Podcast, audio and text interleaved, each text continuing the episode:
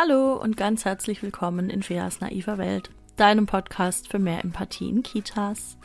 Mein Name ist Fea Finger, ich bin stellvertretende Einrichtungsleitung, Kindheitspädagogin, Referentin für pädagogische Fachkräfte und äh, Podcasterin. Und in diesem Podcast erzähle ich im Grunde alle zwei Wochen über Situationen in Kitas, in Kindertageseinrichtungen, die flächendeckend irgendwie scheiße laufen, die einfach nicht so gut sind und wo ich mir so denke, ja, da könnten wir aber doch unser Fachwissen auspacken, ein bisschen Reflexion drüber, ein bisschen mal in den Spiegel gucken, ein bisschen Empathie drauf streuen, wie so ein Puderzucker obendrauf. Und dann wird es doch aber bitte schöner und besser.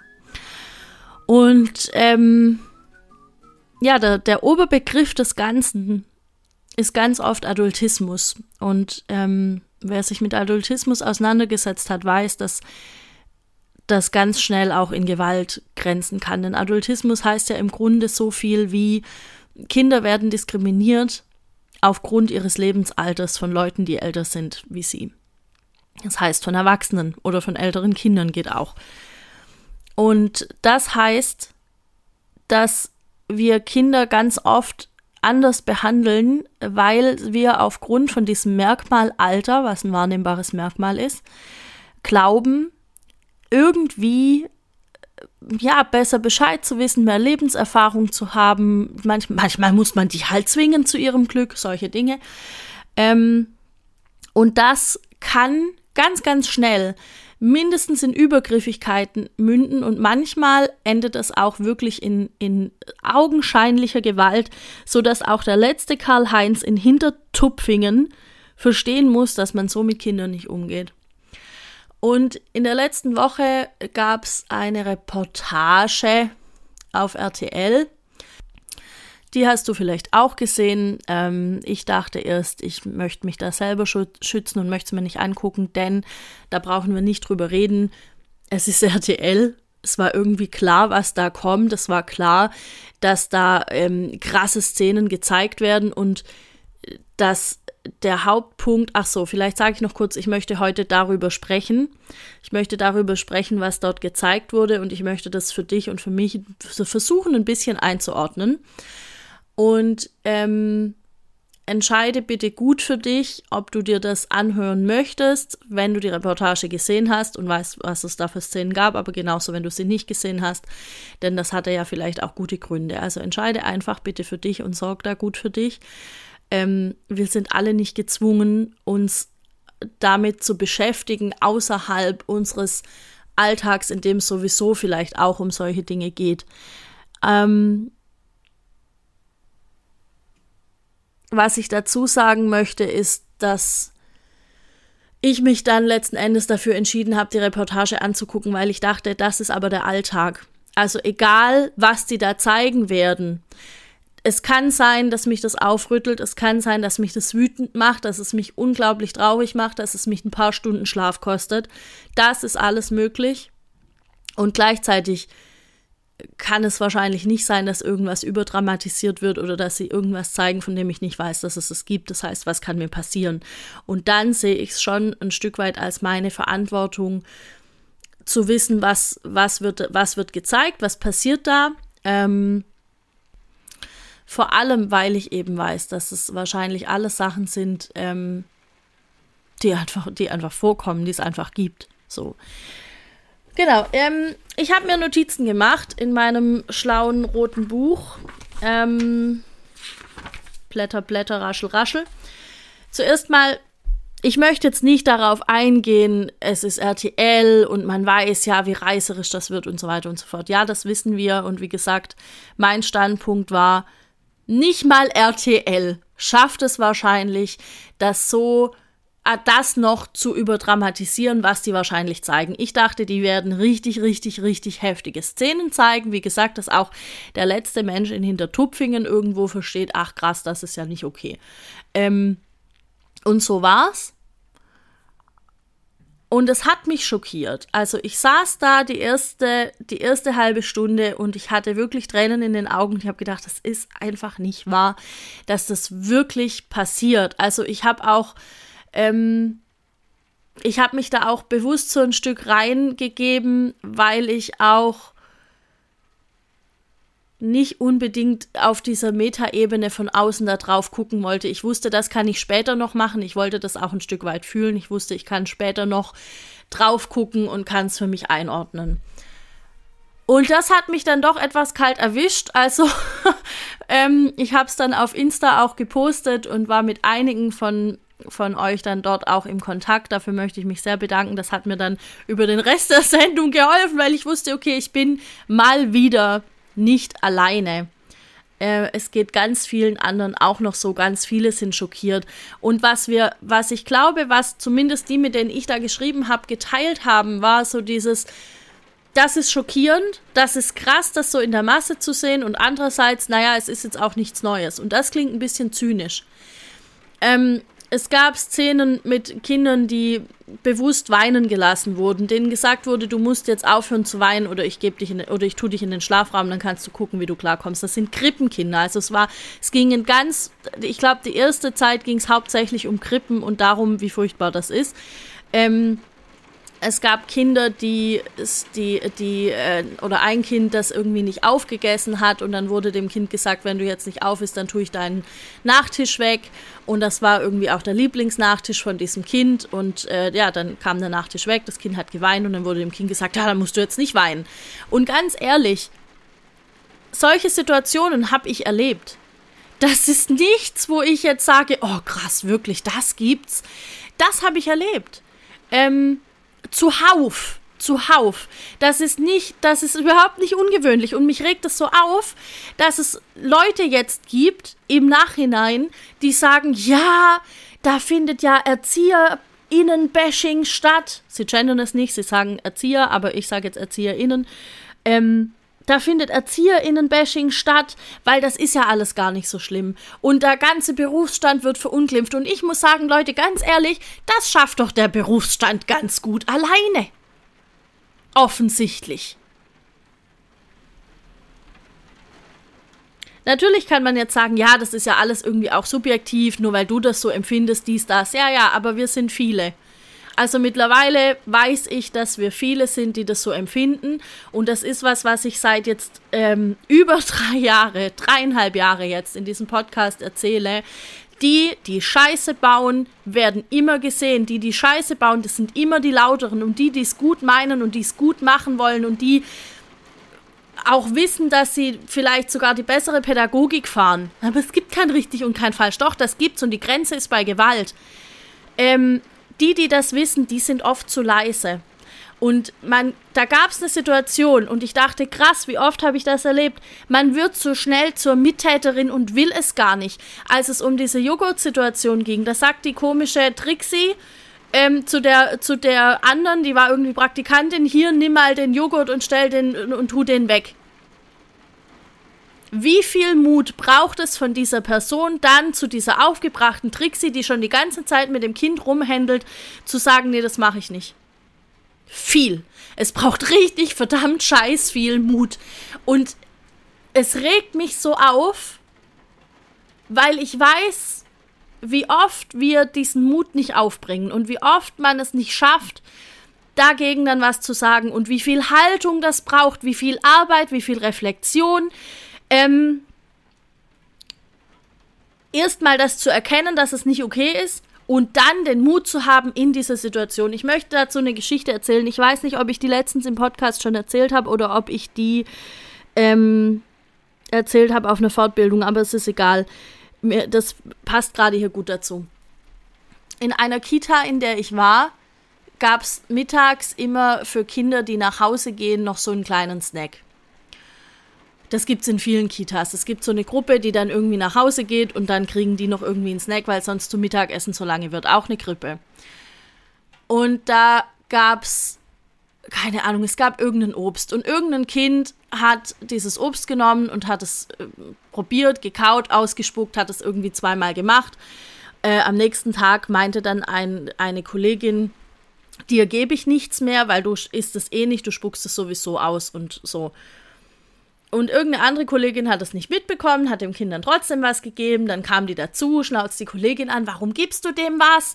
Bäh, Und der isst es doch eh nicht und spuckt es wieder aus. Und sie hat gesagt, oh stimmt, oh, das wusste ich nicht. Und dann ging es ganz schnell darum, dass dieses Kind das ja quasi mit Absicht macht. Und ich dachte so, hallo, können wir mal unser Entwicklungspsychologiewissen rausholen? Können wir mal unser Fachwissen rausholen? Was ist eigentlich los?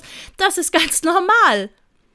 Und dann meinte sie noch so beifallheischend in die Runde, ja, oder sieht das jemand anders? Und dann, und deshalb weiß ich das noch so gut. Und dann habe ich gesagt, ja, ich, ich sehe es anders. Und ich war gar nicht laut, ich habe mich gar nicht aufgeregt, ich habe nur gesagt, ich sehe es anders. Dann habe ich begründet, warum. Stille im Raum, das Kind hat gegessen und ausgespuckt. So. Das heißt aber, dem vorausgeht ja unheimlich viel zusammenreißen, man will sich nicht anlegen mit den anderen und so weiter. Aber der Punkt ist folgender. Wir müssen uns anlegen. Das ist unsere Pflicht einfach. Wir müssen uns anlegen. Die Kinder haben niemanden, der sie sonst schützt. Und die Kinder wissen nicht mal, dass es nicht okay ist, wie sie behandelt werden. Und das ist unser Ding, dass wir dafür einstehen müssen. Okay, ich komme hier komplett vom Thema ab, einfach weil es mich so krass aufregt. Ich war eigentlich dabei zu sagen, was haben wir gesehen in dieser Reportage? Ein paar Szenen habe ich schon gesagt.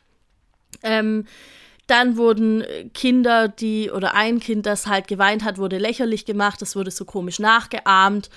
Ähm, geht gar nicht geht einfach gar nicht. Dann wurde über, über Eltern gelästert. Ähm, ob Kinder dabei waren oder nicht, weiß ich nicht mehr, aber es ist völlig egal. Das geht einfach nicht. Dass wir an irgendeiner Stelle mal sagen, boah, das war jetzt anstrengend für mich, da das Elterngespräch zu führen oder ähm, ja, ne, ja, das ist alles ein Ding. Aber ich welches Selbstverständnis als Fachkraft habe ich denn, wenn ich hergehe und sage, ja, die Eltern und wie die sich immer aufführen und also es geht ja gar nicht und wie wichtig nimmt die sich denn und ja, war ja klar, dass das Kind auch so wird. Dazu habe ich ähm, was geschrieben und zwar in einer Ausgabe der Kindergarten heute. Ich muss nachher noch mal kurz raussuchen, welche Ausgabe das war, falls du das nachlesen möchtest.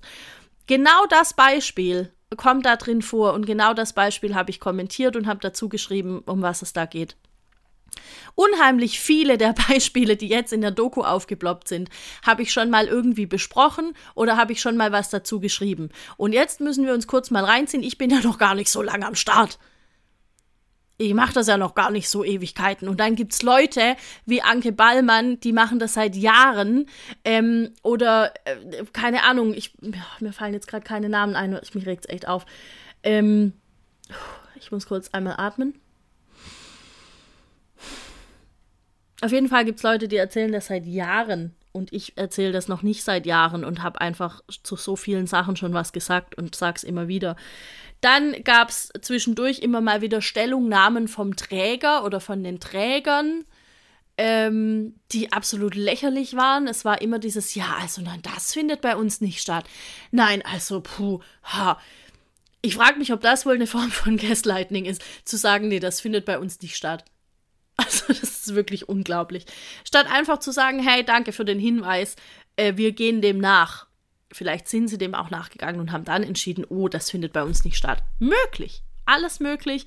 Aber in der, in, in der Kombi hat es zynisch gewirkt. Und natürlich kann ich jetzt nicht sagen, äh, wie das zusammengeschnitten war oder auch nicht, ja. So, dann der nächste Punkt.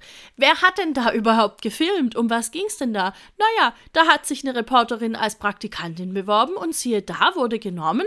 Offensichtlich darf jeder in der Kita arbeiten. Das ist wohl gar kein Problem. Sie haben leider nicht gezeigt, was die in ihre Bewerbung geschrieben hat, dass die einfach da so sang- und klanglos aufgenommen wurde. Keine Ahnung. Ähm, das weiß ich nicht. Das hätte mich tatsächlich interessiert. Was schreibt man in eine Bewerbung, um einfach so in einer Kita angenommen zu werden? Kein Plan. Dann hat die, und das fand ich auch spannend und interessant, und vielleicht ging es dir da ähnlich, die hat dann in irgendeiner, ich weiß auch nicht mehr, wie viele Kitas das waren, ganz ehrlich, kein Plan.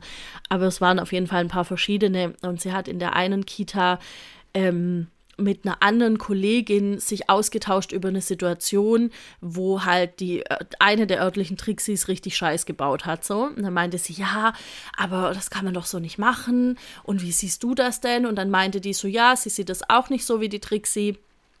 Ähm, aber Oh Gott, jetzt denke ich gerade drüber nach. Mir hat letztens eine ganz, ganz nette Person, mit der hatte ich jetzt schon ein paar Mal Kontakt, die heißt Trixie. Oder sie nennt sich Trixie. Ähm, und sie findet, sie, sie meinte, sie findet es total lustig, dass bei mir quasi die in Anführungsstrichen böse Fachkraft Trixie heißt. Es tut mir jetzt total leid gerade. Ähm, aber ich glaube, dass du das nicht auf dich beziehst. Wahrscheinlich nicht. Du weißt, dass du nicht gemeint bist. Ach so, dazu wollte ich auch noch was sagen. Also zu, zum äh, Thema, wer muss sich überhaupt angesprochen fühlen. Genau. Ähm, so, wo war ich? Ah ja, in diesem Gespräch. Die örtliche Tri äh, Trixie hatte also Scheiß gebaut und die ähm, Praktikantin, Schrägstrich Reporterin, ging zu der zu einer anderen Kollegin, die es wohl anders gesehen hat und meinte, hey, wie siehst du das denn? Und das ist jetzt schon irgendwie krass. Ich glaube, es ging um eine Situation, die wollte irgendein Kind nicht wickeln aus irgendwelchen komischen Gründen. Und ähm, dann hat die andere gesagt, ja, nee, sie sieht das auch nicht so. Sie hat es auch zu ihr gesagt, sie macht es jetzt halt einfach anders. So. Und ich dachte, es ist so krass, weil ich mich sowohl in der Situation der Praktikantin, Schrägstrich Reporterin wiederfinde, also in dieser, ich suche mir jemanden und sage, hey, wie siehst du das denn?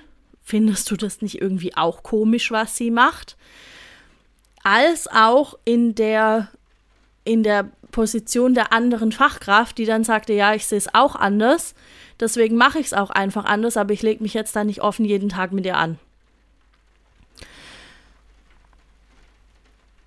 Und geändert hat sich an der Situation dadurch aber eben noch gar nichts. Also ich hatte in dem Moment wirklich so die Frage, weil das ja das ist, was ich hier im Podcast auch immer wieder sage, sucht euch Verbündete, sprecht miteinander darüber.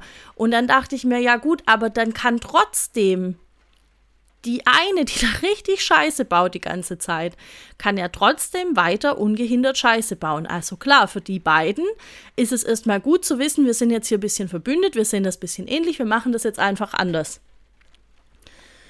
Aber die andere kann trotzdem weiter ihr Scheiß bauen, solange bis man der wirklich ganz, ganz deutlich sagt, das ist hier nicht in Ordnung. Hör auf damit. Und was ich mich echt gefragt habe, das wurde in der Dokumentation oder in dieser Reportage nicht gezeigt. Wo waren denn bitte die Leitungen? Ich habe keine eine einzige Leitungskraft gesehen in dem, in dem ganzen Ding. Und das fand ich aber eine gute Sache.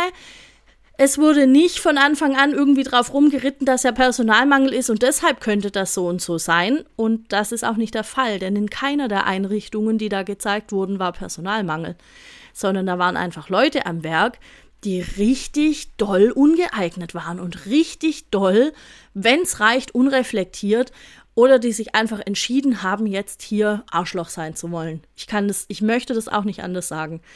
Ähm,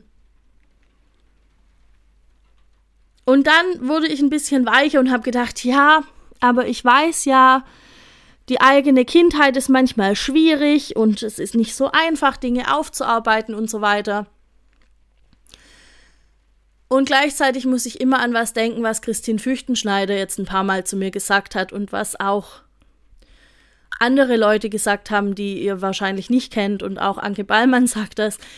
Es ist ein Job, Leute kriegen Geld dafür, sich ordentlich und gut um Kinder zu kümmern. Die haben im besten Fall eine Ausbildung gemacht dafür. Und es kann doch jetzt nicht sein, dass die dann einfach halt Unlust haben, ja. Also, Christine Füchtenschneider hatte da mal ein Beispiel, die sagte, stell dir vor, du bist in einer Fabrik und eine Vorgabe ist am Tag 35 Schachteln zu falten. Und dann hast du einfach einen schlechten Tag, da kommen dir irgendwie deine Bedürfnisse dazwischen, irgendwas ist passiert und dann machst du halt nur 20 Schachteln. Und am nächsten Tag machst du nochmal nur 20 Schachteln. Und am übernächsten Tag fragt dich vielleicht äh, dein Chef oder die Chefin, hey, was ist denn los bei dir? Und dann sagst du, oh, Befindlichkeiten, Bedürfnisse, oh, schlimm, schlimm, schlimm. Und dann sagen die, ja, und jetzt holst du mal den Scheiß auf hier. Da fehlen von vorgestern und gestern noch Schachteln und das Pensum von heute wird auch gemacht. Da wird doch nicht gefackelt. Also, in, oder ähm, irgendwelche KassiererInnen, die können sich auch nicht rausnehmen, halt einen schlechten Tag zu haben. Dass nicht alle freundlich sind, ja, okay, dies, das, ne? Überall wird mal irgendwie auch schlecht gearbeitet, das ist nicht die Frage. Aber im Falle von Kindern sollte das einfach nicht so sehr an der Tagesordnung sein. So, jetzt muss ich noch mal kurz gucken, ähm, was ich aufgeschrieben hatte zu was wir da gesehen haben. Ja, also auf jeden Fall jede Menge Inkompetenz und da muss ich sagen, das hatte ich vorhin auch schon kurz gesagt, das ist ja nichts Neues. Das klingt jetzt super zynisch, deshalb möchte ich es auch nicht so stehen lassen. Ich könnte jetzt natürlich sagen, ja, das ist alles klar, aber das wussten wir ja schon. Der Fakt ist, in dieser Bubble, die meinen Podcast hören, die vielleicht Leas Podcast hören, die auf Insta unterwegs sind und so weiter, in dieser Bubble ist das bestimmt irgendwie klar und wir wissen das und das ist unser Ding, da jeden Tag immer wieder drüber zu reden und ähm, an uns zu arbeiten, besser zu werden, das anzusprechen und ihm kollektiv loszugehen und zu sagen, hey, wir wollen das aber ändern. Und ich glaube, dass der Großteil der Menschen das nicht weiß dass es einfach, es gibt eine Bubble und vielleicht wird diese Bubble größer. Das kann schon sein, dass die immer wieder ein bisschen wächst. Aber außerhalb der Bubble findet eben das reale Leben statt und da wissen das viele, viele Menschen nicht. Das heißt, ich glaube, dass viele Fachkräfte vielleicht von diesen Umständen gar nichts wussten oder nicht wussten, dass das so schlimm ist. Ähm, und dass sie, dass wahrscheinlich viele Eltern das einfach auch nicht wussten, was da passiert. Und das ist so eine Sorge, die dann ganz, ganz viele hatten, was macht das jetzt mit Eltern? Und ich hatte den Gedanken auch.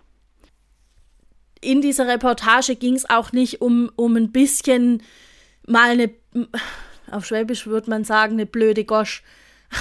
Also da geht es nicht drum, mal irgendwie ein bisschen blöd mit dem Kind zu reden oder mal irgendwie halt zu sagen, nee, jetzt, jetzt hör aber auf. Ja, so.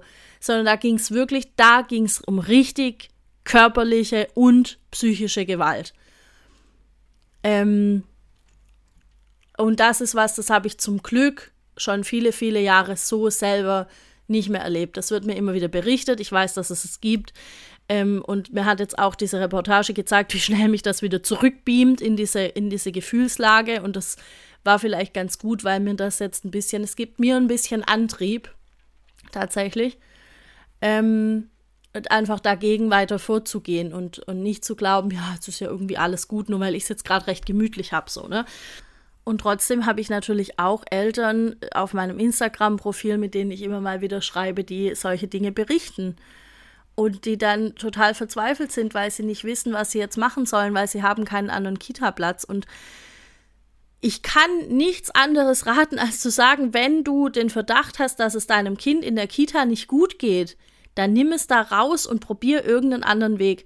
Ich habe keine Lösung dafür. Ich habe keine Patentlösung. Ich kann dir nicht sagen, ja, dann mach du einfach so und so viel Arbeit und dein Partner, deine Partnerin macht so und so viel Arbeit und wenn du alleinerziehend bist, dann dröselt das so und so auf und äh, bla bla. Kann ich nicht. Das kann ich nicht. Aber wenn ich mir wirklich ernsthaft um mein Kind Sorgen mache, ganz, ganz ernsthafte, begründete Sorgen, es gibt vielleicht Möglichkeiten, an denen ich erkennen kann, wie eine Kita arbeitet, ähm, dann würde ich, glaube ich, gucken, was kann ich, was kann ich machen, um die Lebenssituation zu verändern. Es ist nicht so einfach. Es ist wirklich einfach nicht so einfach. Und Ganz viele fragen sich jetzt, was können wir denn den Eltern sagen? Und ich muss euch sagen, die Wahrheit. Wir können den Eltern nur sagen, dass es diese Situationen gibt. Dass wir alles daran setzen, dass es weniger werden und dass es ähm, weniger dieser Situationen gibt. Und, im, und hoffentlich, hoffentlich können wir sagen, in unserer Einrichtung passiert das in dem Maß nicht. Und dann können wir vielleicht auf ein, auf ein, äh, Level kommen, wo man sagen kann, ähm, wir gehen, wenn wir merken, wir sind überfordert oder wenn ich merke, ich bin überfordert, dann kann ich an meine Kollegin abgeben und wir haben da im Kinderschutzkonzept ein, ein, äh, uns ein Konstrukt gebaut, wo wir, wo wir ein, ein Codewort haben, dann rufen wir irgendwas in den Raum, keine Ahnung, Chili-Soße und dann wissen alle, okay, hier ist gerade jemand ein bisschen am Limit und dann springt jemand anderes ein. So. Hoffentlich kommt, kommen wir dahin, dass wir sowas sagen können. Ich finde, dass man das durchaus auch ein, ein, Stück weit transparent machen kann, welche Maßnahmen das sind, weil Eltern wissen genauso wie wir, dass es manchmal einfach anstrengend ist, mit Kindern umzugehen. Aber worauf sich Eltern verlassen, und das ist ihr gutes Recht, ist, dass wir Fachkräfte sind, die unsere Emotionen anders im Griff haben, okay? Und dass wir einfach wissen, manche dieser Dinge, die da passieren, die Kinder machen, die sind halt einfach entwicklungsbedingt und da gibt es keinen Grund dafür, irgendwie rumzuschimpfen. Da verlassen sich Eltern drauf. Da verlasse ich mich übrigens auch drauf als, als Kollegin, als als Leitung, als Referentin, das sind Dinge, da würde ich mich darauf verlassen, dass es nicht immer so ist. Ja, weiß ich. Ähm, nur jetzt mal zur Bubble gesprochen. Jetzt habe ich vorhin gesagt, es reicht vielleicht nicht, sich einfach nur Verbündete zu suchen und es reicht nicht, dass wir voneinander wissen, wir wollen es besser machen, sondern wir müssen dafür sorgen, dass diese Trullas aus den Kitas verschwinden. Das muss, das geht einfach nicht. Und das heißt nicht, dass ich nicht sehe, wie viele gute Fachkräfte es gibt und wie viele tolle Menschen, die es schon richtig und, und besser machen und auch besser machen wollen und die permanent dabei sind, sich selber zu reflektieren und die ihre Bedürfnisse sehen und ihre Bedürfnisse beantworten und dann eben auch gut mit den Kindern umgehen können und so weiter und so fort. Ich sehe das, ich weiß das, nur es reicht noch nicht. Es reicht einfach noch nicht aus. Und es hilft auch nicht, es hilft auch nicht in meinen Augen jetzt drauf zu gehen und zu sagen, ja, aber es gibt ja so viele gute. Ja, schon, aber man sieht sie halt nicht. Man sieht sie nicht. Es, es kommen, es ploppen jetzt immer wieder ähm, Kitas auf auf Instagram und so, die einfach richtig gute Arbeit machen, wo man sich ein Stück, Stückchen auch abgucken kann und man sieht, aha, es scheint also doch zu gehen. Aber es sind halt noch nicht viele. Es sind einfach noch nicht viele. Und das andere, was wir machen können, ist, nicht selber zu Opfern zu werden und zu sagen, ja, aber wir haben halt den Personalmangel und wir haben halt Rahmenbedingungen und so weiter. Es gibt Studien, das habe ich auch schon irgendwo geschrieben. Da ist ganz klar, dass ähm, ob ich übergriffig handle, ob ich auch einfach adultistisch bin, ähm, ob ich gewaltvoll handle, dass das oft wenig mit dem zu tun hat, wie die Rahmenbedingungen sind. Das hat man auch schön in der Reportage gesehen. Wie gesagt, da gab es keinen Fachkräftemangel. Ähm, sondern es hat damit zu tun, wie gut ich selber reflektiert bin. Und es wurden so ein paar Stimmen laut, die meinten, ah, ErzieherInnen-Bashing und so, habe ich vorhin auch schon mal kurz gesagt. Auch auf Insta. Es wurde Leuten, die ich sehr, sehr schätze, mir nicht witzigerweise, keine Ahnung warum, bis jetzt. Kann noch kommen, nach der Podcast-Folge, hey, alles ist möglich.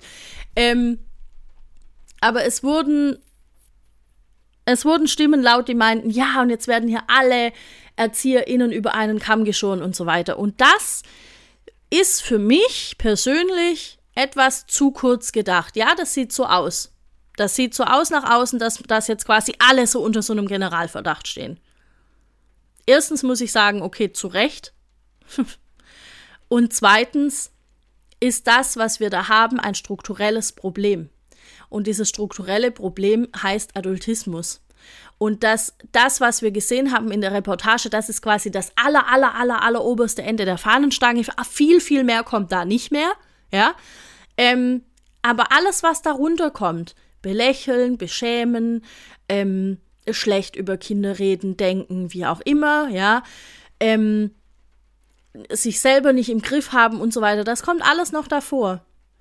Und das sind, das sind meiner Meinung nach einfach strukturelle Probleme, die auch auf Adultismus begründet sind, weil das so tief in uns allen steckt, dass wir es nicht mal erkennen, wenn wir mit der Nase direkt vorne drauf fallen. So geht man halt mit Kindern um. Die müssen das halt mal lernen, dass das und das so und so geht. Und man muss denen auch mal äh, Ordnung und Disziplin und keine Ahnung was nicht beibringen. Die müssen dann da ruhig sitzen und so weiter und so fort. Das sind die Anfänge. Das sind die Anfänge. Und ab da geht's steil nach oben. Ja, ganz steil. Und das bedeutet für mich, dass ich nicht alle unter, also dass ich nicht ErzieherInnen bashe, wie man das sagt, sondern dass ich der Meinung bin, wenn wir von einer strukturellen Geschichte sprechen, dann kann ich davon ausgehen, dass das in jeder Einrichtung vorkommt. Punkt. Das hat mit Bashing nichts zu tun, das hat mit Generalverdacht nichts zu tun, das ist eine strukturelle Sache.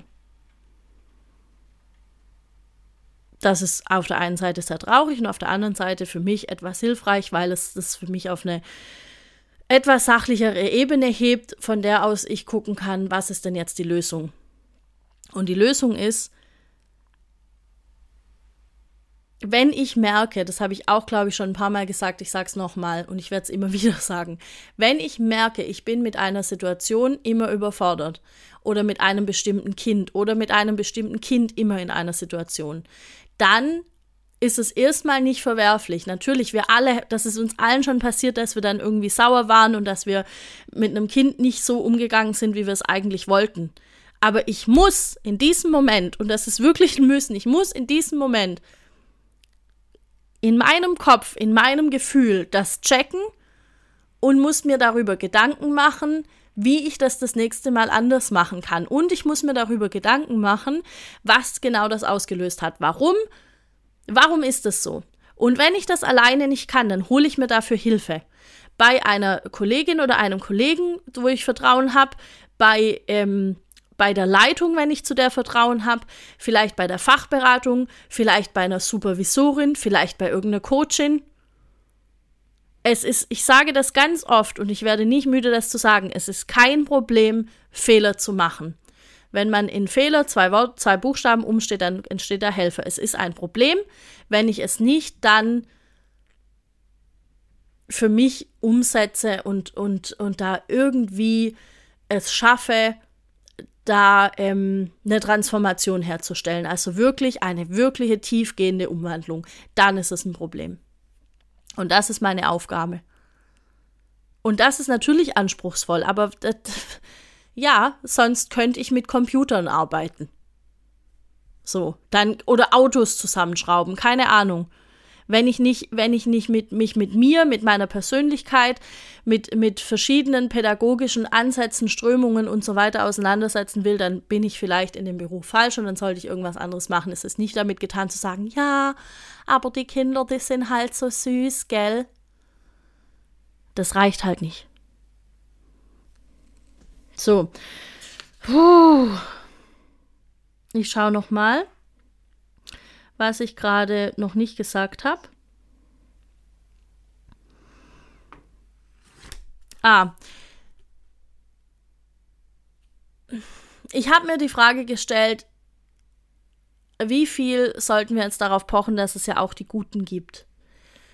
Also ist es jetzt wichtig, ganz viel einfach auch Positivbeispiele zu zeigen? Und meine Antwort ist so ein bisschen Jein. Ich liebe Positivbeispiele, ich liebe Best Practice Beispiele.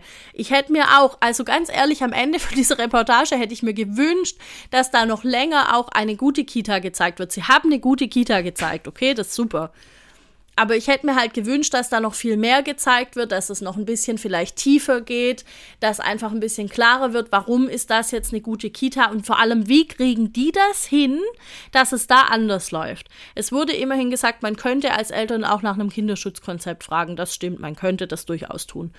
Ähm,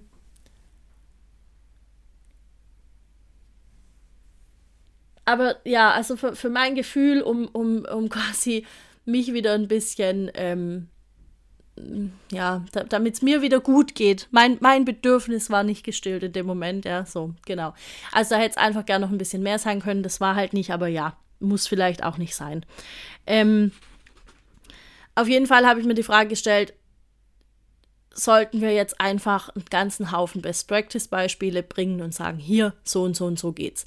Und wenn du meinen Podcast schon ein paar Mal gehört hast, dann weißt du, dass das das ist, was ich mache. Ich zeige durchaus die Situationen auf, die scheiße laufen. Ich bin da manchmal sarkastisch, ich bin manchmal überspitzt.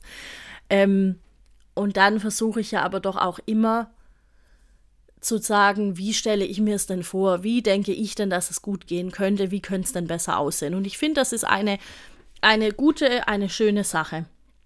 Nur im Kollektiv wieder außerhalb der Bubble gedacht, sind wir, glaube ich, noch nicht so weit.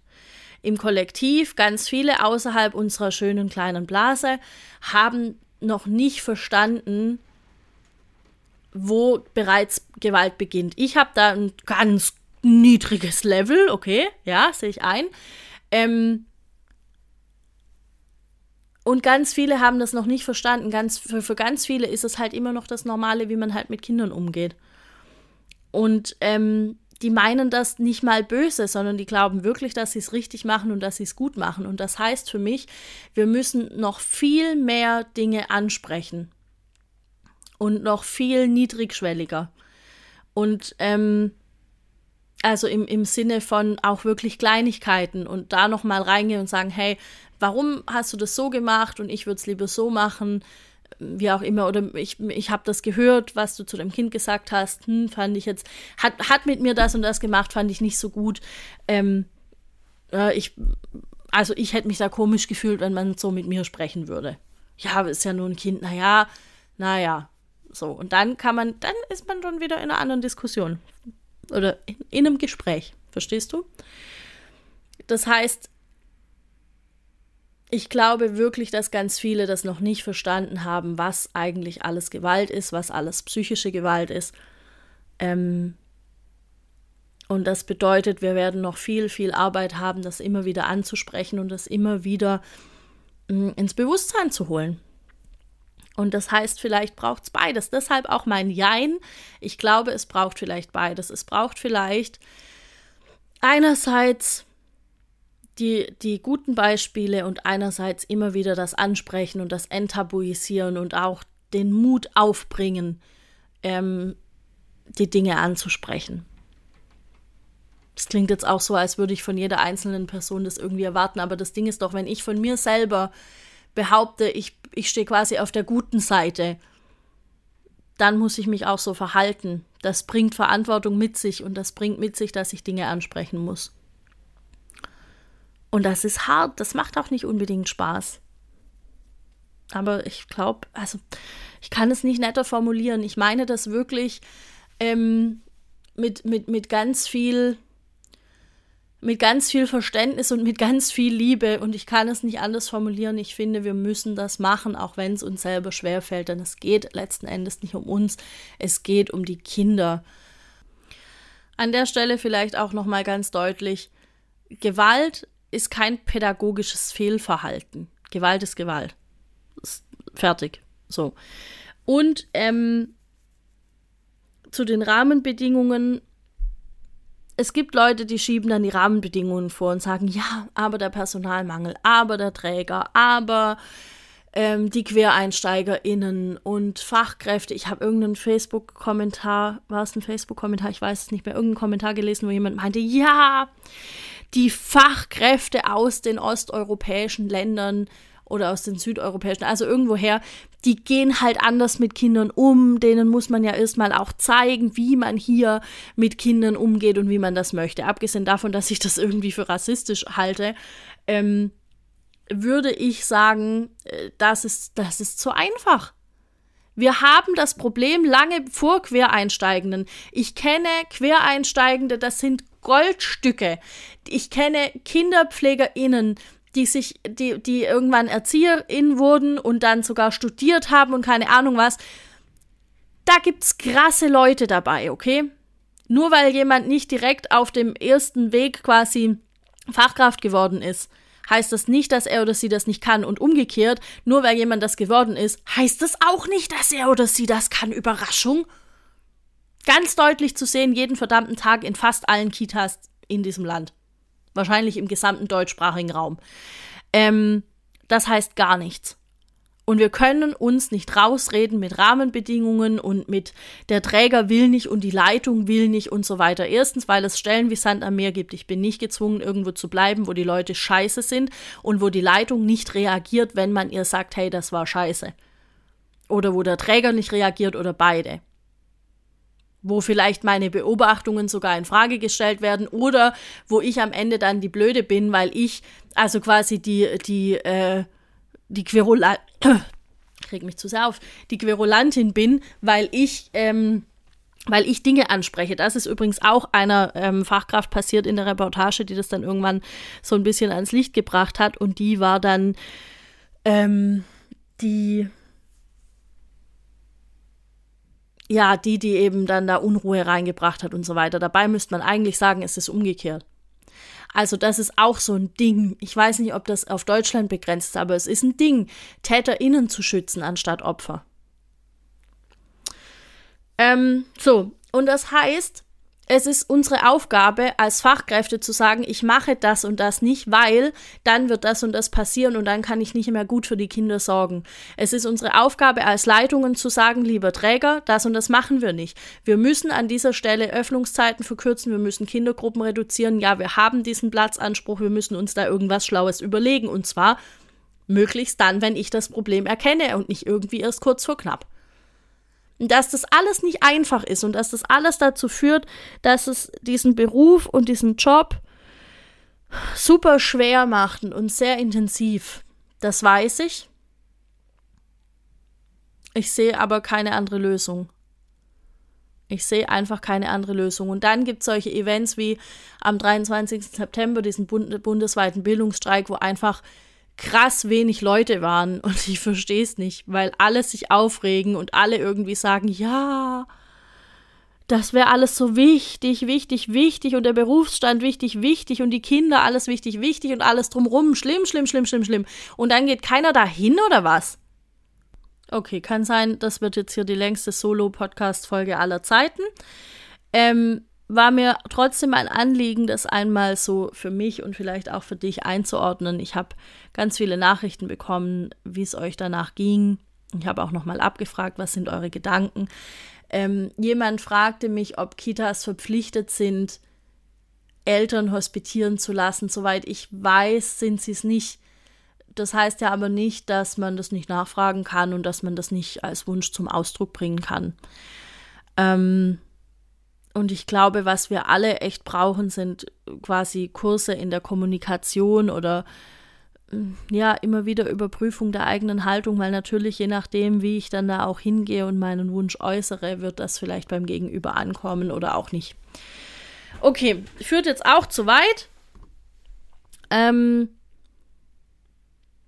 ja, ich hoffe, du konntest dir aus der Folge was mitnehmen. Ich hoffe, es geht dir soweit gut du hast den Schock überwunden. Ähm, ich hoffe, ich habe alles so deutlich gesagt, wie ich es wollte, ohne wirklich krass Leuten unbeabsichtigt auf den Fuß zu treten. Das weiß ich meistens nicht, das erfahre ich dann im Nachhinein. Ähm, genau, die nächste Folge wird es in zwei Wochen geben. Ich weiß noch nicht, ob es eine Solo-Folge sein wird oder ein Interview. Das hängt ein bisschen davon ab, ähm, wie viel Zeit ich habe in nächster Zeit, um Dinge aufzunehmen, denn mein Herbst ist sehr voll. Das heißt, jetzt am Freitag bin ich in Freiburg beim Fachtag der Kita-Revolution. Am 14. Oktober, also den Samstag drauf, bin ich beim Fachtrag, de, Fachtrag, Fachtag des Kita-Fachkräfteverbandes Baden-Württemberg in Heidelberg. Das wird total schön, da freue ich mich drauf. Und dann ähm, bin ich ziemlich viel unterwegs. Also ich werde noch so eine kleine Deutschlandtour machen. Ich werde ein Seminar in Hessen geben, ich werde noch eins in Bayern geben, ich werde noch zwei oder dreimal in verschiedenen Kitas in Stuttgart sein, ich werde äh, online einiges noch machen. Ähm, das hatte ich letzte Woche mit, mit Sebastian schon mal erzählt, für Spektrum Kita, aber auch für die Lernfabrik Hannover. Das wird auch online stattfinden. Die Daten weiß ich gerade alle nicht auswendig, aber das wird auf jeden Fall alles sein. Das heißt, der Herbst wird voll und intensiv und hat bereits begonnen und das ist total schön. Vielleicht sehen wir uns ja bei einem dieser Events. Das würde mich sehr freuen. Und wichtig ist, einfach anquatschen und sagen, hallo, ich bin übrigens die, ich höre deinen Podcast oder wir haben schon mal geschrieben oder irgendwas, weil manchmal ähm, haben Leute irgendwie ähm, ein Profilbild drin, wo man sich sie nicht so gut erkennt oder ich finde auf Insta eh diese Profilbildchen super klein.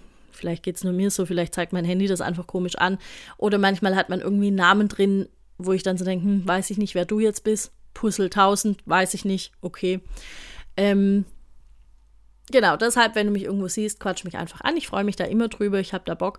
Und ansonsten, wenn du dein eigenes pädagogisches Handeln überprüfen willst, und das in drei Schritten, und wenn du alle zwei Wochen einen Newsletter von mir haben möchtest, dann stelle ich dir einen Link in die Folgenbeschreibung und wenn du dich da anmeldest, meldest du dich für meinen Newsletter an und für die Anmeldung kannst du dir diesen kleinen Drei-Schritte-Leitfaden runterladen, der kostet dann nichts mehr extra. Und ähm, ja, das ist auf jeden Fall eine gute Sache. Den kannst du auch mit in deinem Team verwenden. Was du nicht machen darfst, du darfst ihn nicht verändern, denn da ist natürlich ein Copyright drauf. So, wenn dir die Folge gefallen hat, wenn du findest, die hat irgendeinen Mehrwert und ähm, das bringt auf jeden Fall was, das anzuhören, dann würdest du mir einen super großen Gefallen tun, wenn du den Podcast auf, am besten auf Spotify oder auf ähm, iTunes oder Apple Podcasts oder wie das jetzt heißt, äh, eine 5-Sterne-Bewertung da lässt, gerne auch mit einer Rezension. Du kannst mir auch sehr gerne schreiben, entweder auf Insta, Finger, der Account heißt einfach wie ich, oder wenn du mir eine E-Mail schreiben möchtest, geht natürlich auch das an chat.feafinger.de. Es kann sein, dass ich ein bisschen brauche, um auf E-Mails zu antworten. Ich bin manchmal nicht ganz so schnell, weil ich mega viel gerade zu tun habe und mir einfach gerne dann Zeit nehmen möchte, um in Ruhe das zu lesen. Und meistens sind die E-Mails sehr lang, worüber ich mich freue. Und dann dauert es aber einfach, bis ich die ganzen Informationen dann verarbeitet habe. Das heißt, wenn ich sehe, da kommt eine richtig lange E-Mail, dann warte ich manchmal ein bisschen ab, um das zu lesen. So, okay. Habe ich was vergessen zu sagen? Ich glaube nicht. Ich wünsche dir einen schönen Start in den Oktober. Und ähm, sollten wir uns nicht vorher auf einem Fachtag sehen, dann hören wir uns wieder in zwei Wochen. Bis dahin, ciao.